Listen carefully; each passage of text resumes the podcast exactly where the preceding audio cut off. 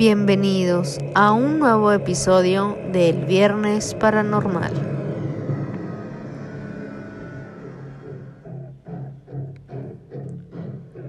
Esta noche te traigo las mejores experiencias paranormales contadas por algunos famosos que yo sé que no te dejarán dormir esta noche. Así que, sin más y menos, ahora sí, comencemos.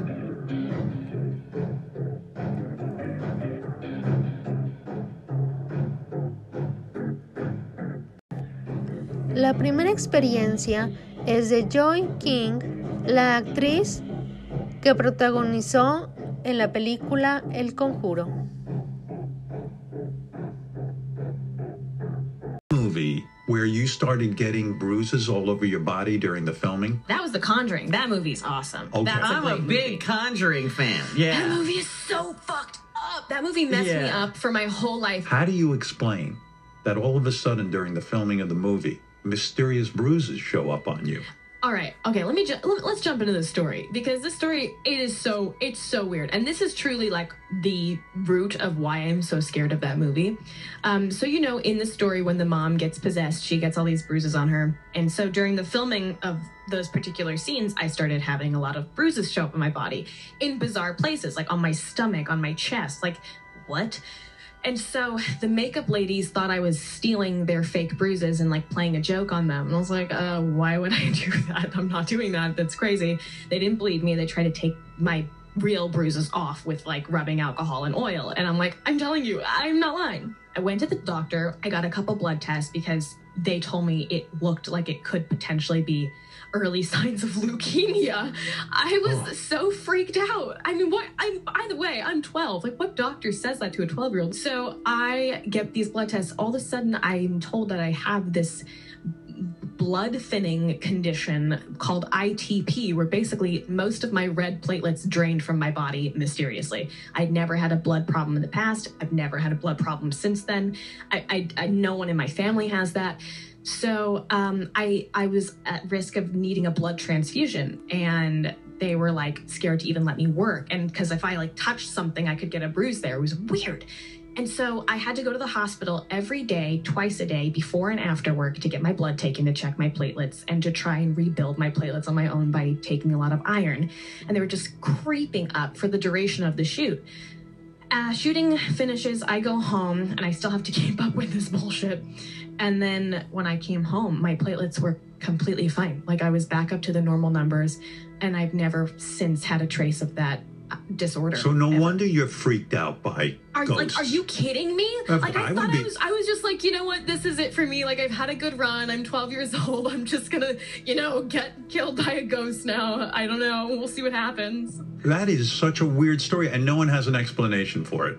I feel so freaked out by it. It's like so scary. The other day I looked up a photo of the the witch from the movie because that's the real name of the woman and I felt so scared typing her name into my web browser. I was like she's watching me. She's going to kill me. By the way, who is that person behind you? This. Uh, oh my god. Oh. my heart just like jumped I in was just trying to scare you. Yeah, and it worked. It really worked. Bueno, les voy a contar un poquito sobre esta entrevista que le hicieron para algunos que no entiendan un poquito el inglés. Básicamente, lo que le preguntas en, en, en esta entrevista, le empiezan a preguntar, la película de terror en la que empezaste a tener moretones en todo el cuerpo mientras filmabas, y ella dice que es el conjuro. Y dice ella que fue una película muy increíble. Eh, así que empieza a contar que dice que se hace los análisis de sangre porque ella a los 12 años, eh, cuando empezó a filmar en esta película, o en este lugar donde empezaron a rodar la película, eh, le empezaron a salir muchos moretones en el cuerpo. Entonces la gente de ahí creía que era ella que estaba jugando, pero realmente no. Así que dice que se estaba haciendo unos análisis de sangre y de repente le dicen que tiene una condición de adelgazamiento de la sangre y que se llama ITP, púrpura trombocipénica, en la que básicamente la mayoría de sus plaquetas rojas se drenan de su cuerpo misteriosamente.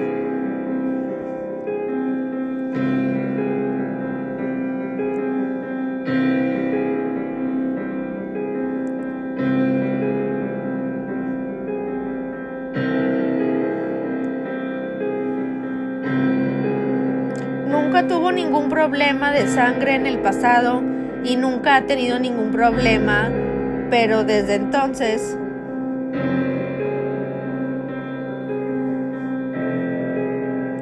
nadie de su familia lo tiene tampoco.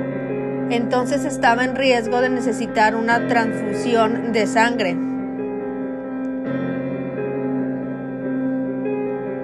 Tenía mucho miedo incluso de dejarme seguir de seguir trabajando porque si tocaban algo podría salirme más moretones y era algo muy extraño.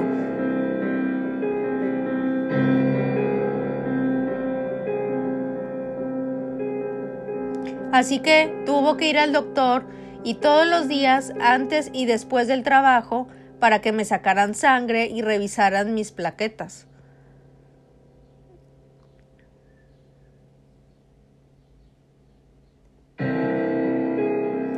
Tratar de restruir, de reconstruir sus plaquetas por su cuenta, consumiendo mucho hierro, y eso es lo que debía de hacer.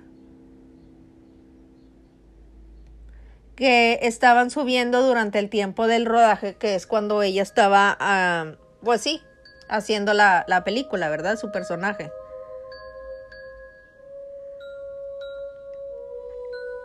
Y cuando termina el rodaje, de regreso a su casa, tiene que... Eh, siente que sigue con estas cosas.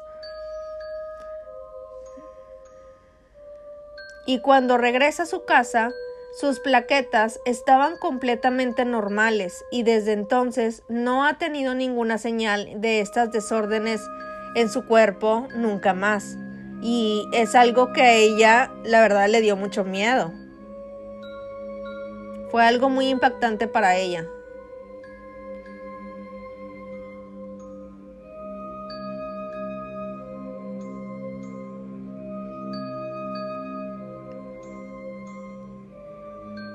Y por eso el entrevistador le dice, ah, entonces por eso le tienes tanto miedo a los fantasmas.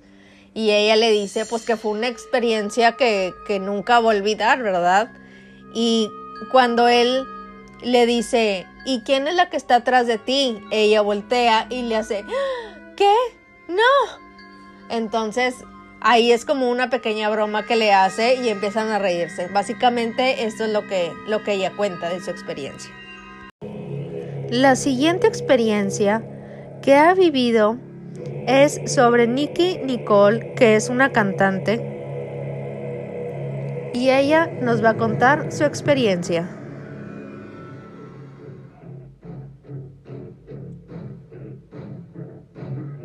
Me pasó algo muy raro una vez y siento como que quedó algo pendiente.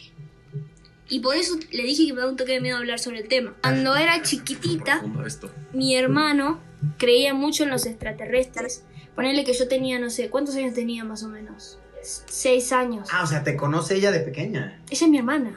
Y, y bueno, nada, ponerle que yo tenía seis años y mi hermano que me lleva cuatro años tenía diez y él creía mucho en los extraterrestres porque hablaba mucho con el vecino de enfrente que tenía alrededor de, no sé, era grande, 40, 40 y pico de años, porque en mi barrio la gente se sentaba en la puerta a pasar la tarde, ¿viste? Y mi hermano hablaba mucho con, con, con el hombre de enfrente y el hombre de enfrente como que le decía que él también creía, no sé qué, y le dio algunas revistas que tenía sobre extraterrestres y los cassettes, no, los VHS de algunas autopsias a extraterrestres. Ah, brutal. O sea, todo muy... Brutal. Y además fue en la época que salió la película Señales.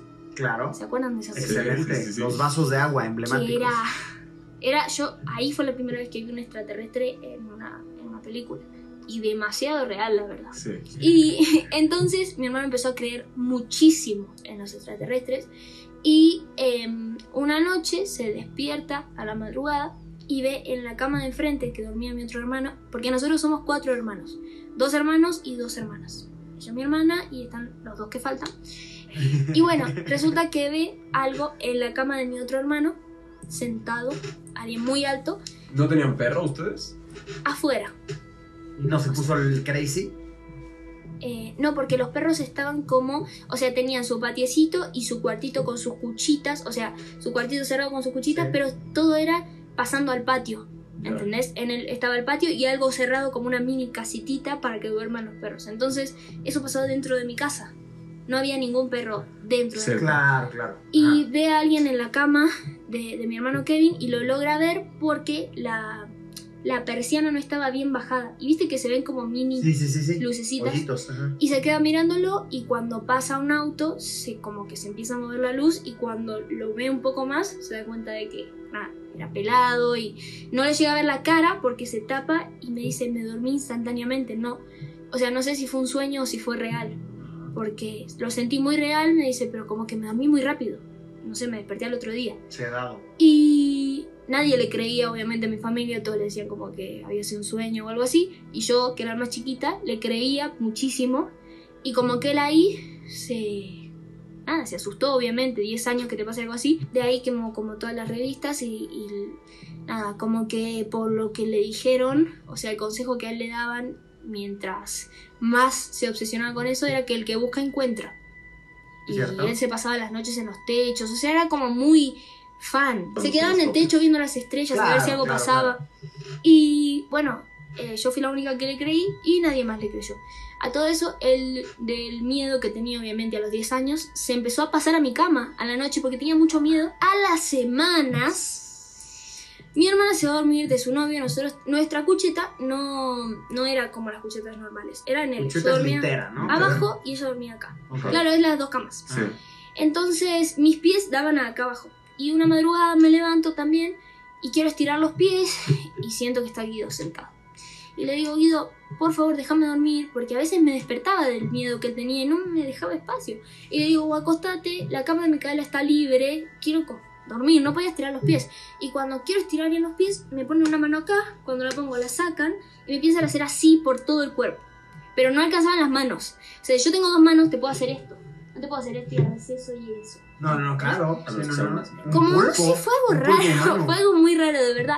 Entonces ahí me destapo y voy corriendo a la cama de mis papás y me acuesto con ellos y Pero veo- no lograste ver que no vi nada, estaba O todo sea, oscuro. sentiste simplemente. Sentí eso y me fui corriendo. ¿Escuchaste? No escucho nada, solo me voy corriendo a la cama de mis papás, me acuesto en- a los pies de ellos, o sea, del miedo que tenía, ni siquiera llegué ahí. Y veo cómo mi hermano prende el flash y se baja de su cama y me dice, ¿qué pasó?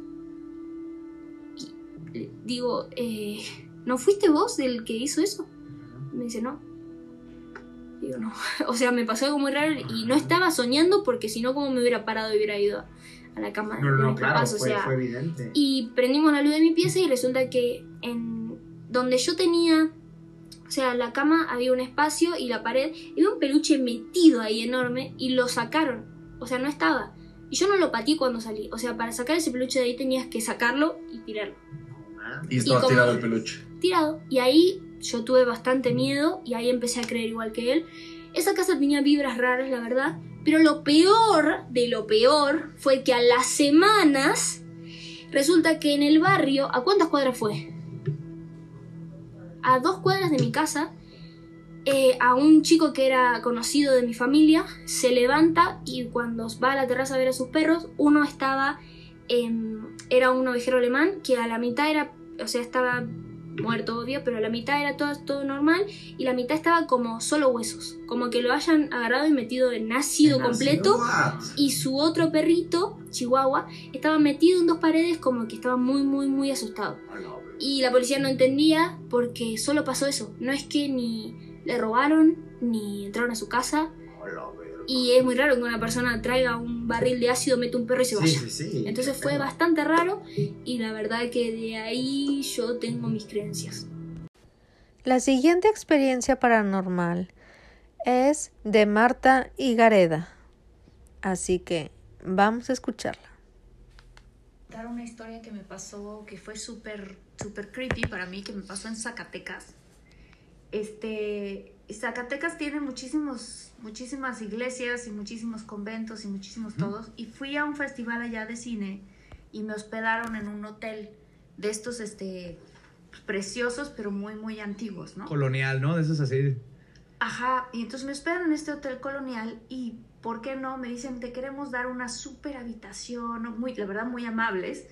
Me- te queremos dar una super habitación en la ala más vieja del hotel. Y yo, ¿por qué no? Digo, sí, claro, denme esa habitación, ¿no? Pero yo no, como que yo no venía pensando en nada este, paranormal ni nada. O sea, yo venía llegando tardísimo de, de, pues, del evento, de la premier, del, del evento y todo ese rollo. Y me tenía que ir temprano el otro día, pasaban por mí a las, al cuarto para las 6 de la mañana. Entonces, como que fue así, de donde sea yo duermo. Y entonces me, me, me pasan a ese lado del hotel, que en efecto era como muy antiguo. Y este era un, un, este, un convento que lo habían hecho hotel. Y entonces tenía unos muebles muy bonitos, unos armarios así grandísimos como antiguos y se lo pueden imaginar como con mucha cúpula, las, las puertas este, con arco de madera, de esa madera sólida con arco y así. Bueno, llego yo al hotel, tal, me pongo mi pijama, ya me voy a dormir, las poquitas horas que voy a dormir, no sé qué, me acuesto, apago la luz, me tapo y de repente escucho, "Shh", ¿no? Yo así, ¿qué es eso? no? Y la tele apagada, pero se oía como estática. Y yo, ¿qué es eso? ¿Qué es eso? Y entonces digo, ah, viene de allá, de la puerta de allá, me acerco, es el baño. Abro la puerta del baño y el lavabo abierto. O sea, las llaves del lavabo, las dos, Sí. con el agua así, ¿no? Y yo así, pues, tubería, no sé, algo ha de haber pasado, ¿no? Cualquier cosa. Cierro las llaves, cierro la puerta, me vuelvo a acostar, vuelvo a apagar la luz y me acuesto, ¿no? Y de repente, otra vez, haz de cuenta, Q, shh, otra, y yo así, de, o sea, es que es en serio, que o sea, no puede ser. Y entonces yo ya sabía que eso venía del baño, entonces ya, ahora sí ya empiezo a caminar más lentamente, abro la puerta y las dos llaves. shh, abiertas. Dije, no, bueno, aquí hay fantasma, no puede ser, aquí hay fantasma. Entonces ya cierro así las llaves, ¿no? Vuelvo a cerrar la puerta, voy caminando hacia la cama y ya ni siquiera llegué a acostarme en la cama en ese momento otra vez, las llaves. Shh, pero ya, o sea, ya, yo acababa de cerrarlas y otra vez se abrieron. Oye, pero no estaban mal, no estaban mal las llaves, no estaba mal nada. No, ¿cómo? O sea, porque chequé, le hice así, se abrió, le hice así, se cerró, o sea, lo chequé, ya para la segunda vez yo ya chequé, o sea, fue así de, ¿qué, qué es esto? Sí, aparte por la rapidez y todo, no hay un patrón de que cada dos horas se prendan automáticamente. Hubiera llegado al cuarto y hubieran estado abiertas las Ajá. llaves y no funcionaran, ¿no? Claro. Ajá, o algo Y un así. fauno ¿no? lavándose la cara así. Marta, déjame lavarme la Una cara. monja con el sote y en el hábito, así que deja apagarme el agua. Tomando rompopes. Exacto, tomando rompope, exacto. Y entonces me regreso y fue así de, bueno, ya cierro.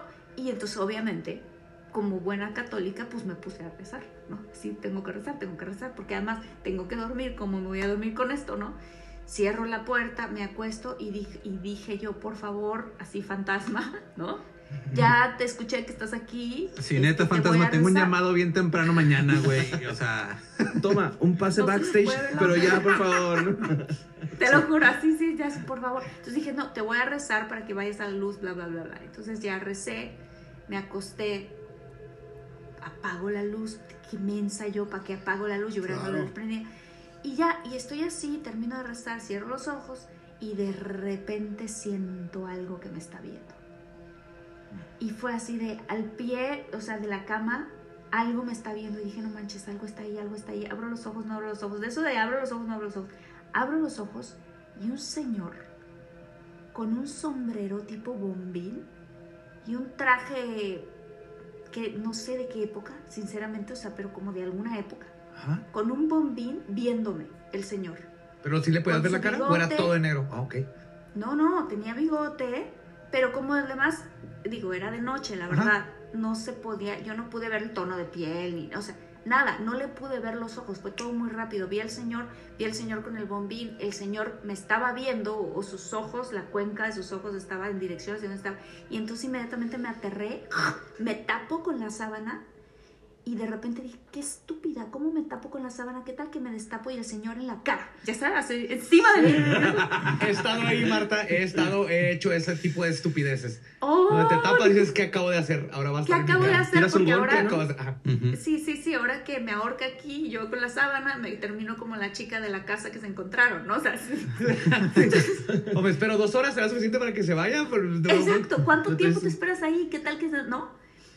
Y entonces nada más me quedo así, me quedo así, me quedo así y se siente que la cama se hunde. No. Ya sabes de que se sentó. No. Yo así, de, no, o sea, justo al ladito de mis pies. Entonces en ese momento yo así de, ¿no? Metí los pies lo más que pude y fue así, de, Dios mío, Dios mío, Dios mío. Y en No ese me momento te dijo- Nuestro.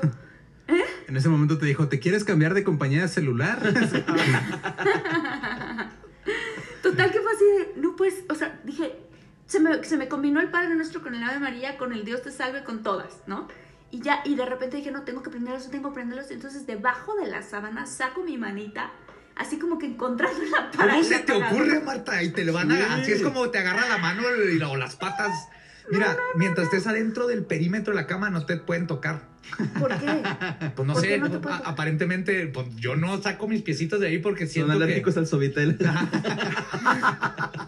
Oye, y luego. Así es, tú mantente. No te- Y entonces, pues ya finalmente, lo que hice fue prender la luz, destapo, y ya no había nadie. Y yo así de, no, bueno, yo ya aquí ya no voy a poder. Oye, pero estabas esta segura tarde". que estabas despierta. O sea, no Claro que soñando. estaba despierta. No, me acaba de ocurrir después de haber rezado porque lo de la llave del lavabo. O sea, es- estaba yo despierta. Y entonces marco a recepción porque dije, no, es que esto está muy feo. Entonces marco a recepción y le digo a la señorita, oiga señorita, en este hotel hay fantasmas. Y en vez de contestarme, no, tranquilícese o lo que sea, me contesta, Ay, el señor del bombín, ¿verdad? Ay. me contesta, Sí, pero ¿Qué solo hasta las 10 de la noche, ¿no?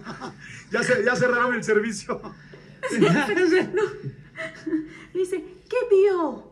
No, Oh. ya, ya, que porque me haya dicho que vio significa que se ven varias cosas y que sabrá Dios. Y le digo, ¿sabes qué, señorita? Yo no puedo dormir en este cuarto. Y a mí van a pasar por mí como en tres horas. Y entonces yo voy a agarrar mi almohada, lo siento mucho, vi un sillón ahí en la entrada donde estás tú. Y ahí voy a bajar y me voy a sentar ahí contigo, ¿no? Entonces ya bajé y me dice, ¿quiere que le cuente? Le dije, no quiero que me cuente nada. Pues no quieres, no tienes madre. Quiere que le cuente, pues obvio, no. Quiero que me regrese lo que me costó el hotel. Y luego. Está acá, a nuestro director aquí, Ram, una vez en un hotel aquí que está, había un hotel viejo en el centro. Dice que una vez estaban grabando unas cosas ahí y que en el balcón de uno de los cuartos se veía un señor fumando también como vestido ya de, con ropa vieja. Con sombrero vaquero. vaquero y todo. Y que él se le hizo raro porque pues no había nadie en el hotel porque estaban grabando algo. Entonces va y le dice al de recepción así, oye, ¿ese señor qué? Y lo- ya, ya como molesto, así que otra vez este pinche fantasma. A ver, deja, voy a ahuyentarlo. O sea, como que ya... Ya se la sabe, ¿no? Ya se Sí, la ya sabe. ajá. Igual ahí la recepcionista ya sabía cómo lidiar con el del bombín y nomás no le quisiste decir. Sí, no, exacto. Pero Yo hubiera pagado extra. pasaron- Luego me dices qué cuarto era, ¿eh, Marta? Yo tengo que ir a ese cuarto. Oye, Ok, ok. oye, rapidísimo nada más ahí. Me pasó que yo llegué un día, hice lo del chepe. lo No, de- pero espérame, Ah. Jordi, no ha acabado la Ah, parte ok, más a ver, fuerte. Oh, what? Rápidamente, no, no, la parte más fuerte es que obviamente ya yo, obvio, no dormí, me quedé platicando con la chava de otras cosas que nada tuvieran que ver con fantasmas, porque ella tenía muchas ganas de contarme y yo no tenía nada de ganas. Y entonces ya nos quedamos así hasta que de repente dije, ah, ya son cuarto para las seis, ya van a pasar por mí, pero yo me bajé con almohada y mi, y mi maleta, ¿no? Y entonces me, ya ya le entrego la maleta al chofer, no sé qué, y entonces me dice, oye, este, ¿quieres que te cuente? Ay, por favor, cuéntame. Y me dice, ¿qué fue lo que viste entonces? ¿No? Entonces ya le explico, no, pues un señor así, ya está, con un bigote, tenía un bombín, no sé qué. Y entonces me dice, ah, ¿no será el señor de la foto de allá, del pasillo de allá? No, no, no, no, no, no. no. No. Camino al pasillo y una foto blanco y negro con una serie de monjas y un señor con un bombín, con dos... Y yo así de no. No te ser". pases. Dije, es ese señor, ese señor de la foto, yo lo vi, ese señor de la foto. Y me dice, es que este lugar era un convento y él tenía una hija aquí que era monja. Y él daba y donaba muchísimo a este convento. Era un señor que venía y donaba. y entonces ese señor se aparece junto con otras monjas en este hotel. Y yo, ese momento les dejé una estrella. Así. True, TripAdvisor, no quieres, no quieres leerme, ¿no? O sea, Este, cuando yo estaba, cuando yo estaba más chica, decían que cuando uno veía una bola de fuego pasar en el firmamento, eran las brujas, que las brujas se convertían. ¿Has oído acerca de esto, Uriel? Que las brujas se convierten en una bola de fuego y pasan. Pues es una leyenda que tú escuchas, pero pues que no, no le haces mucho caso. Y de niñito sí te emocionas y dices, no, bueno, que es que es raro, ¿no? Estaba yo en Tabasco con mi familia y de repente entró un vecino que teníamos que se llama Daniel y entra a la casa, eran más o menos como las siete y media de la noche. Y de repente empieza a gritar, están pasando las brujas, están pasando las brujas. Y era justo cerca de esta época, eh, esta, este, de, pues del Día de Muertos y de Halloween. Y entonces mi papá se quedó como que sacado de onda de que, que no entendía qué se trataba. Y mi hermana y yo salimos corriendo. Total que la gente de la calle había ido, o sea, estaba saliendo de sus casas, o sea, como que se habían avisado los unos a los otros, porque en efecto, al fondo, del otro lado de la calle, había, es- esto estamos hablando en Tabasco, ¿no? Entonces, eh, nuestra colonia daba como al lado de un pantanal, así literal. Y se alcanzó a ver, yo solamente alcancé a ver como un dejo de luz, como de la última, como de la última pasada, pero todos los demás vecinos que ya llevaban rato ahí vieron unas bolas de fuego pasar. Yo no lo vi, yo solamente vi como el final, hagan de cuenta, entre los árboles. Y me acuerdo que yo me quedé como, pues estaba más chiquita, ¿no? Y me quedé como impresionada, pero no sabía muy bien a bien lo que yo había visto o no había visto. Pasó el tiempo y estando en México, para una filmación, uno de los choferes de, la, de las vanes que te llevan de un lado a otro en el, en el rodaje, cuando estás haciendo una película, este, de repente me dijo, señorita, ¿qué cree? Este, me subí, ¿no? Y me dice, señorita, ¿qué cree? Que hace un rato pasaron tres brujas. Y yo le dije, "¿De- ¿cómo que pasaron tres brujas? O sea, yo me imaginé que alguien caminaba, no sé, ¿no? O sea, una cosa y le dijiste eran mis Dijo, "No". amigas que, que venían por aquí, ¿no? no, no. Este, y dice, no, pasaron tres brujas, fíjese que volaron ahorita encima de nosotros. Y yo, ¿cómo que volaron? ¿De qué habla? Dice, sí, unas bolas de fuego que pasan y que, y que cuenta la leyenda que esas son brujas. Me quedé yo estupefacta porque dije, no puede ser, cuando yo estaba chiquita vimos una cosa así nosotros este, en la colonia donde yo vivía. La siguiente experiencia es una experiencia un poco más familiar y esta experiencia la cuenta la famosa youtuber Raiza. Así que vamos a darle.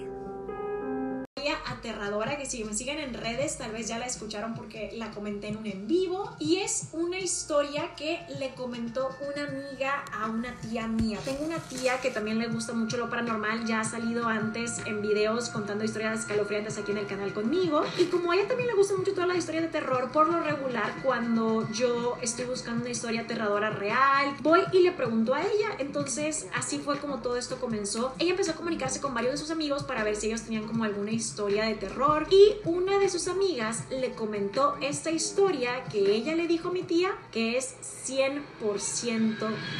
La historia se basa en Argentina y ocurre a principios de los 2000. Vamos a ponerle a nuestro protagonista Gustavo. Y Gustavo estaba en lo suyo, estaba muy tranquilo, era un día normal y de repente recibe un mensaje en su celular. El mensaje era una especie de como recordatorio, lo estaban invitando a un picnic como de cumpleaños. No se te olvide que te vemos este día, esta hora, en este parque. Que el parque sí estaba muy cerca de su casa y sí le sonaba el nombre y lo reconocía y todo. Le llama la atención porque no sabe quién se lo está mandando, así que decide revisar el número de celular y se sorprende al ver que es un número con muchísimos, muchísimos dígitos. No se ve como un número normal que él conozca, mucho menos un número local de su zona, pero sí estaban hablando de un área cerca de él. Yo hubiera ignorado este mensaje, pero Gustavo decide marcarle a la persona por teléfono y le responde una chica. Él le dice, hola, oye, es que me mandaron este mensaje de este número y me comentan sobre un picnic que va a haber y le comenta sobre lo que recibió de mensaje. Y esta chica le contesta muy amable, muy tranquila de, ah, claro, sí, lo del picnic del fin de semana, ahí te esperamos, no se te olvide llevar esto y esto. Y él le dice de que no, no, no, perdón, ese creo que te equivocaste de número, yo no conozco a esta persona, no tenía idea de lo del picnic ni nada, entonces creo que el mensaje no era para mí. Y la chica se queda como muy sorprendida y le dice como, ah, ¿cómo te llamas? Y le dice de que, ah, Gustavo. Y él, ¿cómo te llamas tú? Y este es el nombre real que la chica le dio a él y que le contaron a mi tía. Ella se llamaba Adana. Como que lo que le contaron a mi tía es que él sintió una conexión muy rara, una conexión que él nunca había sentido, quería como conocerla y así. Siguieron hable y hable y hable. Y para cuando se da cuenta,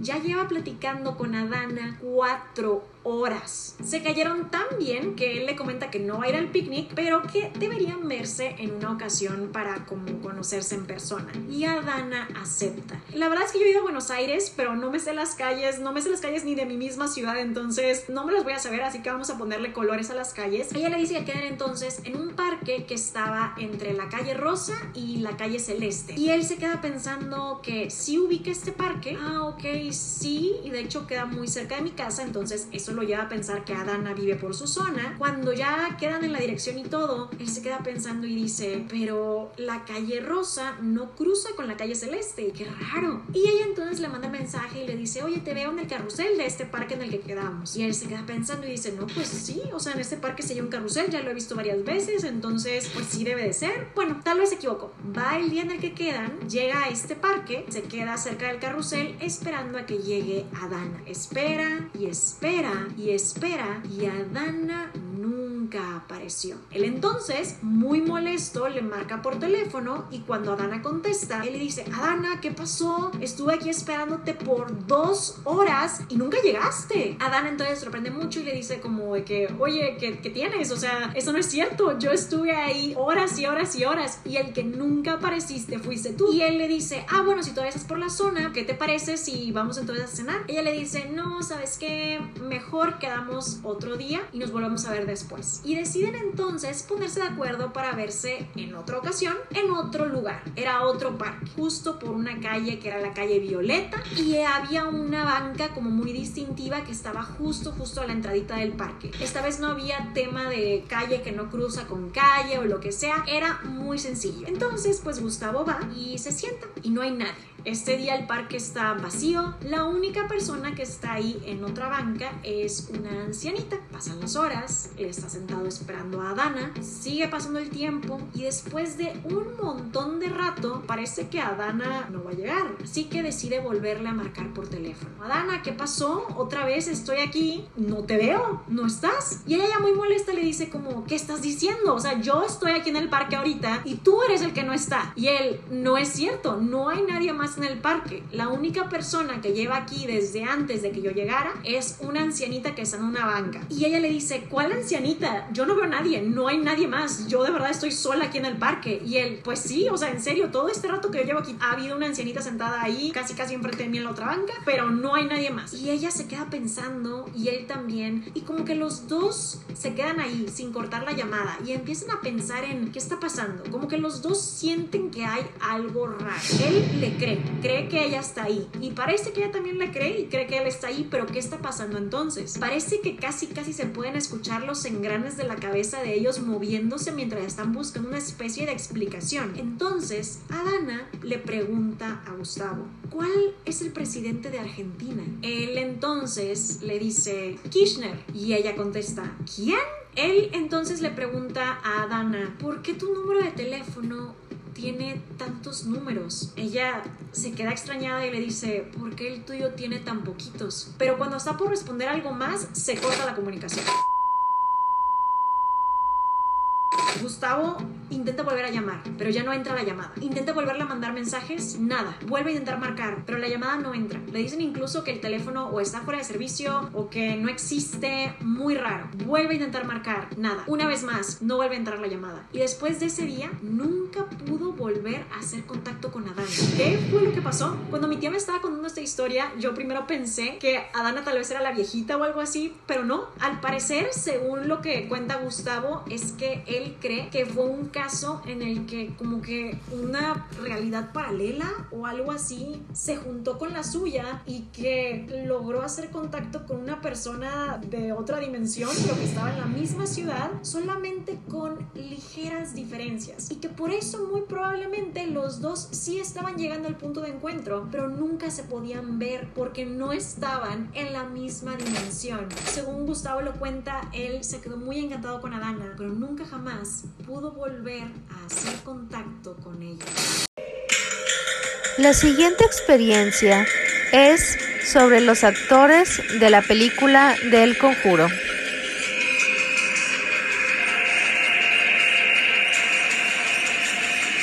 The beginning ended with the same kind of weird signal that after my first creative conversation, I had done hours of research watching her on in interviews throughout the decades. And then James and I had to, kind of make the decision whether I was going to take the role. And so James and I had a creative conversation. At the end of it, we kind of, I said, Patrick's in, I'm in. I opened my computer and there was these claw marks across the. After we got back, I flew home from North Carolina where we filmed, and I, the next night, the next morning, I woke up in my own bed, and um, and the same claw marks appeared on my thigh. Oh. Oh, wow. You have to quote. We have to have some holy water. And my prayers were enough to kind of just just dissipate whatever that thing that was trying to Yeah, scare you. scare me, you know. And Intimidate you. yeah, Les voy a contar básicamente lo que dice. Dice, luego de la primera junta creativa habíamos hecho horas de investigación mirándola en entrevistas a través de décadas. Entonces James y yo tuvimos que tomar una decisión si yo iba a tomar el papel. Tuvimos una conversación creativa y al final de la cual dije, Patrick, ¿está adentro? Y sobre mi computadora aparecieron estas marcas de garras atravesándola. Después de que regresamos a casa a Carolina del Norte, donde filmamos, la siguiente noche, la mañana siguiente, desperté en mi propia cama. Y las mismas marcas aparecieron en mi muslo. Exactamente.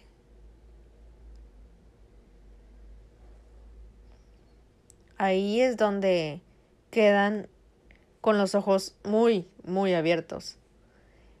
Mis oraciones no iban simplemente a disparar lo que fuera esa cosa tan intensa, y así que me asusté. Y dice Lorraine, intimidante, ¿verdad? La siguiente experiencia es de Patrick Wilson, el actor del conjuro.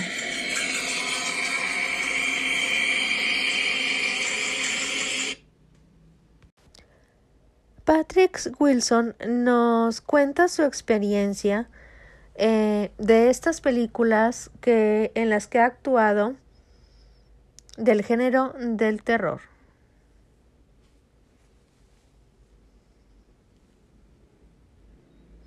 Como Insidious y El Conjuro, El Conjuro 2 y El Conjuro 3.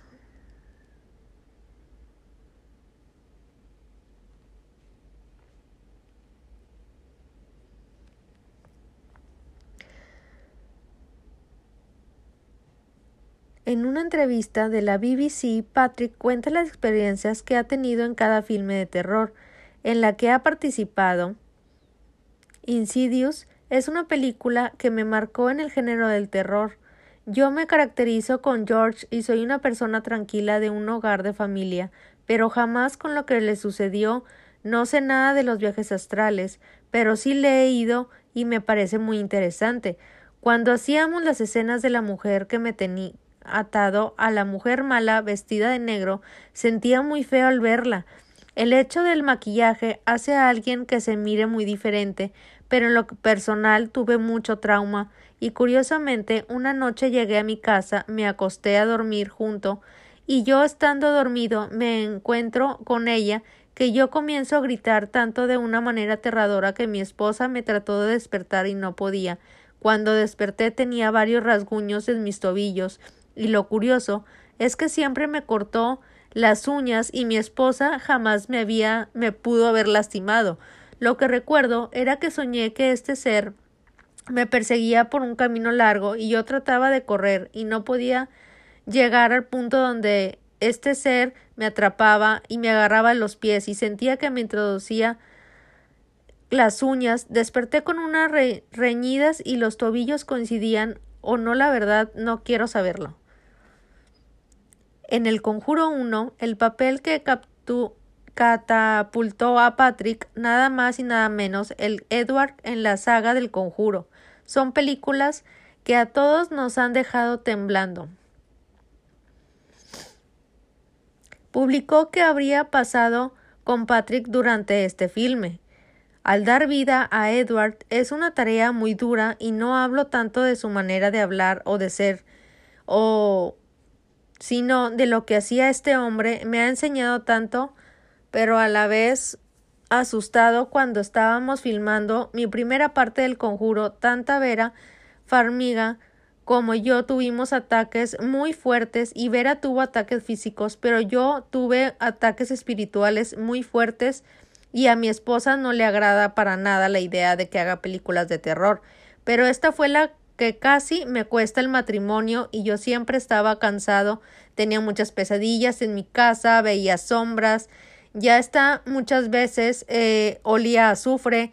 Fue tanto esto que yo tuve que pasarme a vivir a otra habitación. Eh, mi esposa le estaba afectando mucho. En ocasiones me desperté a las dos cincuenta de la mañana. Tuve una parálisis de sueño eh, que tenía enfrente en mi cama un ser vestido de negro. Tenía las manos extendidas hacia mí y eso no me dejaba moverme de verdad. Ha sido lo más aterrador que he vivido. En la hierba a él está adaptada esta película del maestro. Esta película original de Netflix ha dado mucho de qué hablar donde Patrick hace un papel muy diferente al que estamos acostumbrados a ver. Me, propusieron el papel y lo leí. Me dije que aquí vamos de nuevo.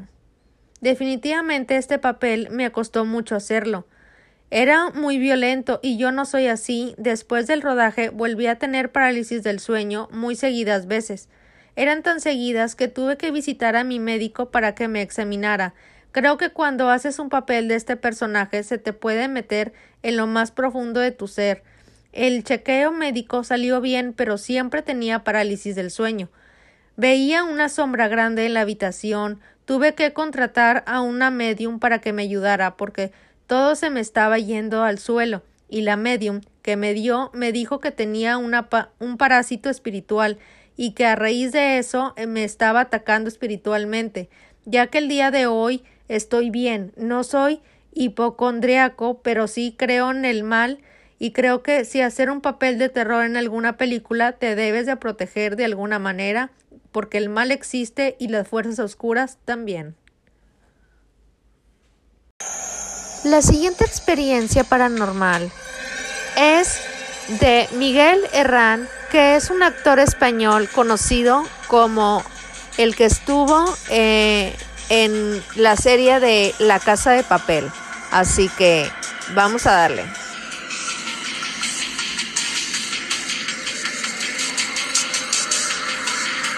Yo estaba en cuarentena, que me quedé con un amigo en el pueblo, hay una casa muy famosa en donde yo vivo, que se llama el Castaño Oscuro, que tiene muchas, muchas historias oscuras. Una de las historias, que es la que yo considero real, es que el hombre que se mudó allí con su familia, la niña pequeña murió en el estanque de atrás, que tiene un estanque, y se cayó y se ahogó.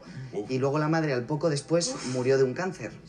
Entonces el tío decidió dejar la casa y, y cuando tú vas lo ves que es de un día para otro. O sea, el tío dejó la casa y dijo, no quiero saber nada, y se la regaló a una orden religiosa.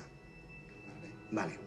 Mucha gente ha entrado en esa casa y hemos entrado durante muchos años y no hemos visto nada raro. Pues yo entré el día de cuarentena con mi colega, que es cámara y sabe mucho de luces, y vamos a la parte de arriba que está la librería, hay como una especie de librería con un, con un colchón en el suelo y un armario. En el armario hay unas bombillas en la parte de arriba. Y entonces mi colega estaba mirando el armario, yo estaba mirando los libros y de repente me dice mi colega, tú, mira, mira, mira, mira esto. Pasas a ir a la linterna y era como que el haz de luz se iba hacia el fondo.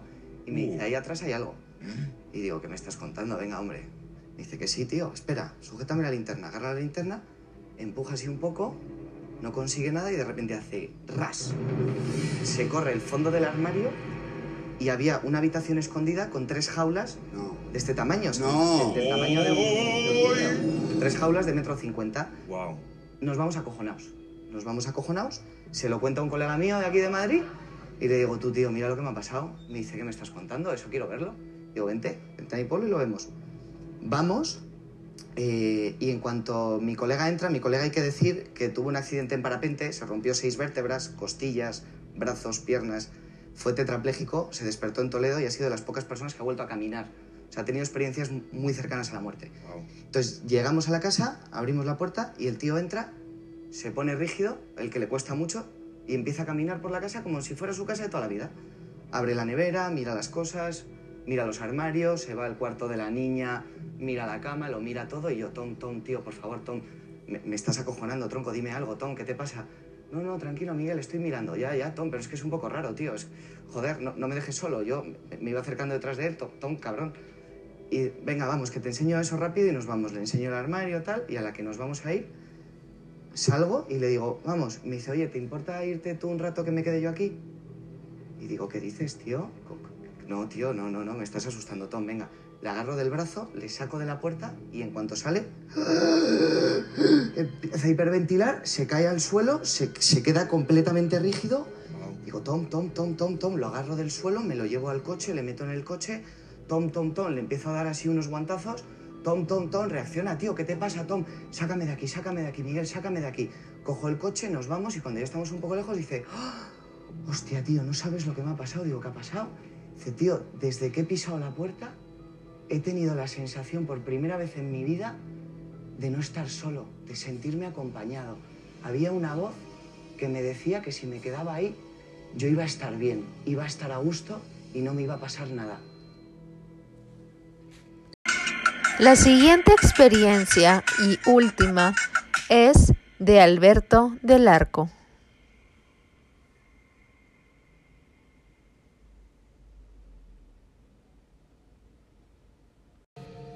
¿Qué tal amigos? Yo soy Alberto del Arco y en esta ocasión quiero platicarles algo que nos ocurrió hace no mucho tiempo, donde fuimos a un lugar que supuestamente estaba muy embrujado. Se trata de una antigua casa en ruinas que se encuentra en el estado de Hidalgo y que es conocida porque supuestamente en esta casa la habitaban tres brujas. Desde entonces a la gente no le gusta ir porque siente muchísimo temor el tan solo ver el estado de esta casa que se está cayendo y bueno, pues para llegar hay que pasar por una carretera y nosotros hicimos de noche. Había muchísimas curvas para llegar y pues la realidad es que desde ahí empezó con nosotros un poquito el temor y el miedo, ¿no? Porque está en medio del bosque prácticamente, todo lleno de árboles, todo súper oscuro. Cuando nos estacionamos y vimos la casa, es una casa blanca, hay algunos muros en pie y otros están cayendo, hay árboles caídos, pero está muy raro porque desde que tú llegas pareciera que algo o alguien está observándote, está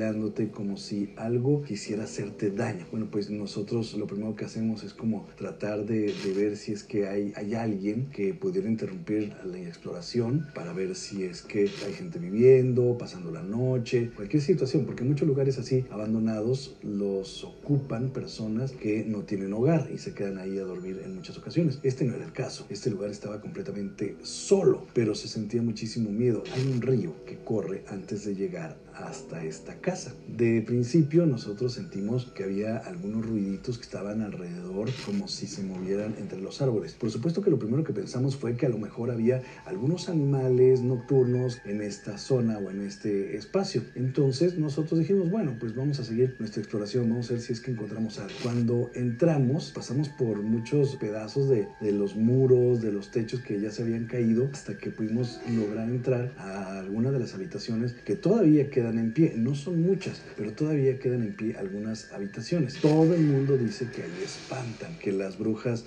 no se han ido del todo, que a veces van y visitan su antigua casa. Bueno, no sabemos exactamente. Lo que sí sabemos es que sentimos algo muy extraño en encontrarnos en estas habitaciones porque en una de ellas pudimos ver como un pentagrama y nosotros pues nos asustamos, ¿no? Y pensamos que a lo mejor en ese lugar hacen algún tipo de rito de oscuridad o de invocaciones al maligno, el demonio, Satanás, o sea, como lo quieran. A nosotros nos llamó muchísimo la atención el ver ese pentagrama dibujado en las paredes. Además, pues estaba en muy mal estado todo, olía un poco a humedad, olía un poco raro y de pronto, cuando menos lo esperábamos, empezamos a escuchar algunos pasos que iban y venían de un lado a otro, como si se tratara del techo. Obviamente ya no había techo en este lugar, ya se había caído, pero sentíamos como si estuvieran pasando con algunos tacones arriba de nosotros y esto pues de principio claro que nos alarmó, ¿no? Seguimos explorando, seguimos buscando dentro de esta casa que no es tan grande, o al menos lo que queda en pie no es tan grande, y de pronto empezamos a escuchar unos ruidos que llamaron mucho nuestra atención. Fue bien raro porque uno de los camarógrafos dijo, ¿sabes qué? Es que yo ya no quiero entrar. Entonces pues no podemos obligarlos a que entren. Yo le dije, ¿sabes qué? No pasa nada, tú quédate aquí, traemos unos radios y a través de los radios nos estábamos llamando para ver que estuviera todo bajo control. Él se quedó afuera de la casa y otro los camarógrafos, Tony y yo, entramos a esa propiedad. Entonces, pues con todo el nerviosismo del mundo, estábamos llamándonos por radio para ver si todo estaba bien, pero lo curioso es que parecía que alguien se estaba queriendo meter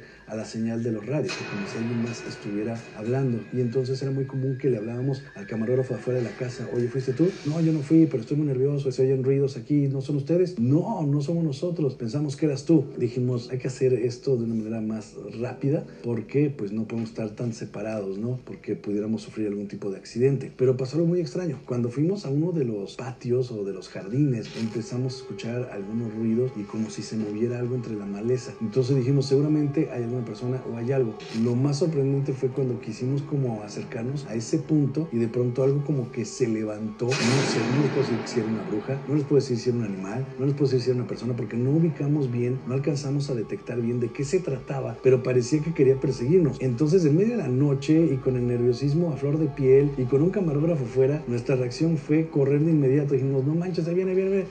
Y nos pusimos a correr como locos para regresar con otro camarógrafo y reunirnos todos. Pero la realidad es que estábamos muy, muy, nerviosos y hasta el momento no sabemos si fue una de las brujas que dicen que todavía van a esta propiedad. Porque de pronto nosotros dijimos, bueno, hay que armarnos de valor, hay que ir, hay que ver qué fue lo que trató de atacarnos o quiso acercársenos. Entonces dijimos, bueno, vamos nuevamente. Entramos y no había ya nada, no había absolutamente nada. De pronto escuchamos algo de movimiento entre unos árboles que estaban ahí, árboles muy grandes, no sé, de unos 20, 20 metros aproximadamente de altura, y escuchamos como si hasta el- arriba de estos árboles hubiera movimiento de algo o alguien moviéndose. Yo no puedo asegurar si fue una lechuza, un búho, no sé, algún tipo de animal nocturno, pero parecía tratarse como si fuera una persona la que estaba como queriéndonos acechar. La verdad es que esto nos llenó de muchísimo nerviosismo, nos puso la piel así súper erizada de que sentíamos que había algo más ahí acompañándonos, pero afortunadamente no pasó a mayores más que este susto. Bueno, uno de muchos sustos, ¿no? Que nos hemos llevado a lo largo del tiempo de buscar historias y leyendas o exploraciones en lugares muy lejanos, muy recónditos, donde aseguran que hay actividad paranormal. Y pues esa vez parece que tuvimos algo de suerte y pues no sé, muchos dicen que sí, que así es como se manifiestan aquellas brujas de las que tanto se habla que melodean todavía esta propiedad. ¿Habrá sido una bruja? ¿Habrá sido un animal nocturno? La verdad es que todavía tenemos nuestras dudas de qué pudo haber sido.